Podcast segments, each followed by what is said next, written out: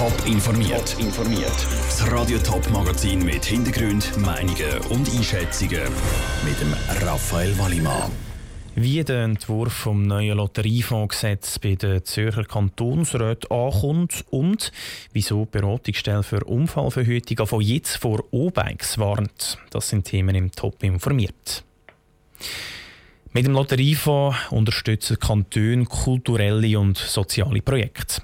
So auch der Kanton Zürich. Die Zürcher Regierung hat heute den Entwurf zum neuen Lotteriefondsgesetz präsentiert. Mit dem Gesetz wird eben geregelt, wo das Geld aus dem Fonds herfließt. Was im Regierungsrat seine Pläne sind und was für Reaktionen die Pläne im Parlament auslösen, im Beitrag von Ruth Schmenzi. Der Kanton Zürich soll mehr Geld in die Kultur investieren. So will es der Regierungsrat mit dem neuen Gesetzesentwurf. Die Zürcher SP begrüßt den Entscheid, dass Kultur mehr Geld soll bekommen Aber es könnte auch noch mehr sein, sagt die SP-Kantonsrätin Eva Maria Würth. Das ist ein Schritt in die richtige Richtung, wo da der Regierungsrat unternimmt. Allerdings muss man auch sagen, dass die SP in der Vernehmlassung 30 Prozent für Kultur gefordert hat. Die 25 Prozent lange nicht zum Kulturförderfinanzierung können sicherstellen. Darum will die SP die Forderung im Kantonsrat noch einmal stellen. Auch mehr Geld für Kultur wollen die Grünen.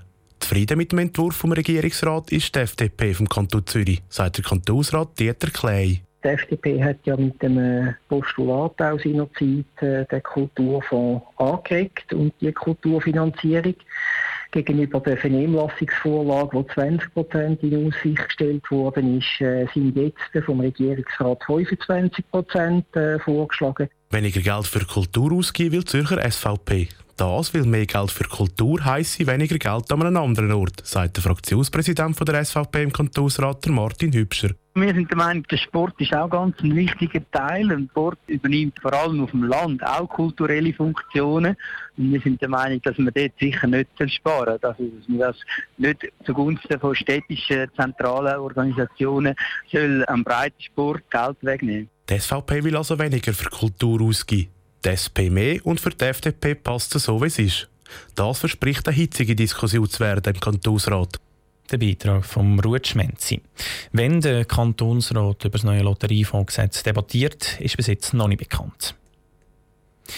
Z Winterthur und auch zu Zürich sind sie überall anzutreffen. Gewesen. Die gelben Leihvelos von O-Bike.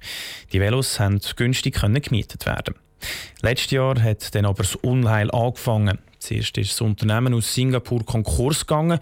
Später hat sich lange niemand ums Einsammeln der Velos gekümmert. Und jetzt kommen auch noch Sicherheitsmängel als Licht. Michel Eckimann. Stellen Sie sich vor, ihr hockt auf dem Velo, müsst abrupt bremsen, weil ein Hindernis kommt, aber bremsen gehen nicht. Genau das kann laut der Beratungsstelle für Unfallverhütung BFU bei den O-Bikes passieren. Der Mark Kipfer von BFU sagt, sie haben einen Tipp aus Deutschland, dass Bremsen schlecht seien. Entsprechende Tests, die wir noch sorgfältig gemacht haben, haben gezeigt, dass die äh, den Anforderungen von unserem Straßenverkehr nicht genügen. Und in dem Sinn, das ist nicht etwas Alltägliches und darum empfehlen wir wirklich, dass man die Velo nicht mehr weiterverwendet. Bis letzten Sommer sind Tausende von diesen Eingang-Velos in der ganzen Schweiz gebraucht worden. Nach dies nach sind die Velos aber verschwunden, nachdem das Unternehmen Konkurs gemacht hat. Die O-Bikes sind dann zum Teil weiterverkauft worden und auch noch heute auf den Straßen unterwegs. Darum macht die Warnung auch jetzt noch Sinn, stellt der Mark Kipfer klar. Wir gehen davon aus, dass eine gewisse Anzahl von diesen Velo noch bei Privatpersonen in der Schweiz in Gebrauch sind und darum lohnt sich die Warnung. Also die Leute sind sich sonst wahrscheinlich nicht bewusst, dass es ein Risiko ist, mit so einem O-Bike herumzufahren. Und darum haben wir die Produktewarnung heute veröffentlicht. Dass die Warnung jetzt kommt, wo die meisten O-Bikes schon weg sind, hat seine Gründe, meint der Mark Kipfer. Die BFU als Kontrollorgan ist zuständig für bestimmte Produkte, vor allem im Straßenverkehr, Sport, Haushalt, äh, für die zu kontrollieren. Die Gesamtprüfung von sämtlichen Produkten in diesen Bereichen, das ist in der Schweiz nicht vorgesehen und ist mit unseren Mitteln nicht realisierbar. Und darum sind die O-Bikes eben erst getestet worden, wo der Tipp ist aus Deutschland, dass die Bremsen nicht richtig tun. Weil die Bremsen auch nicht geflickt werden können, empfiehlt die BFU, die O-Bikes gar nicht mehr zu brauchen. Der Beitrag von Michel Eckimann.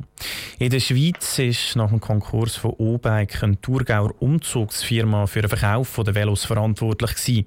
Die hat sich mittlerweile aber komplett aus dem O-Bike-Geschäft zurückgezogen, wie die Firma auf Anfrage von Radio Top sagt. Es sei zu Umstimmigkeiten gekommen. Mehr wollen die Verantwortlichen zum jetzigen Zeitpunkt aber nicht sagen. Top informiert, auch als Podcast. Mehr Informationen gibt es auf toponline.ch.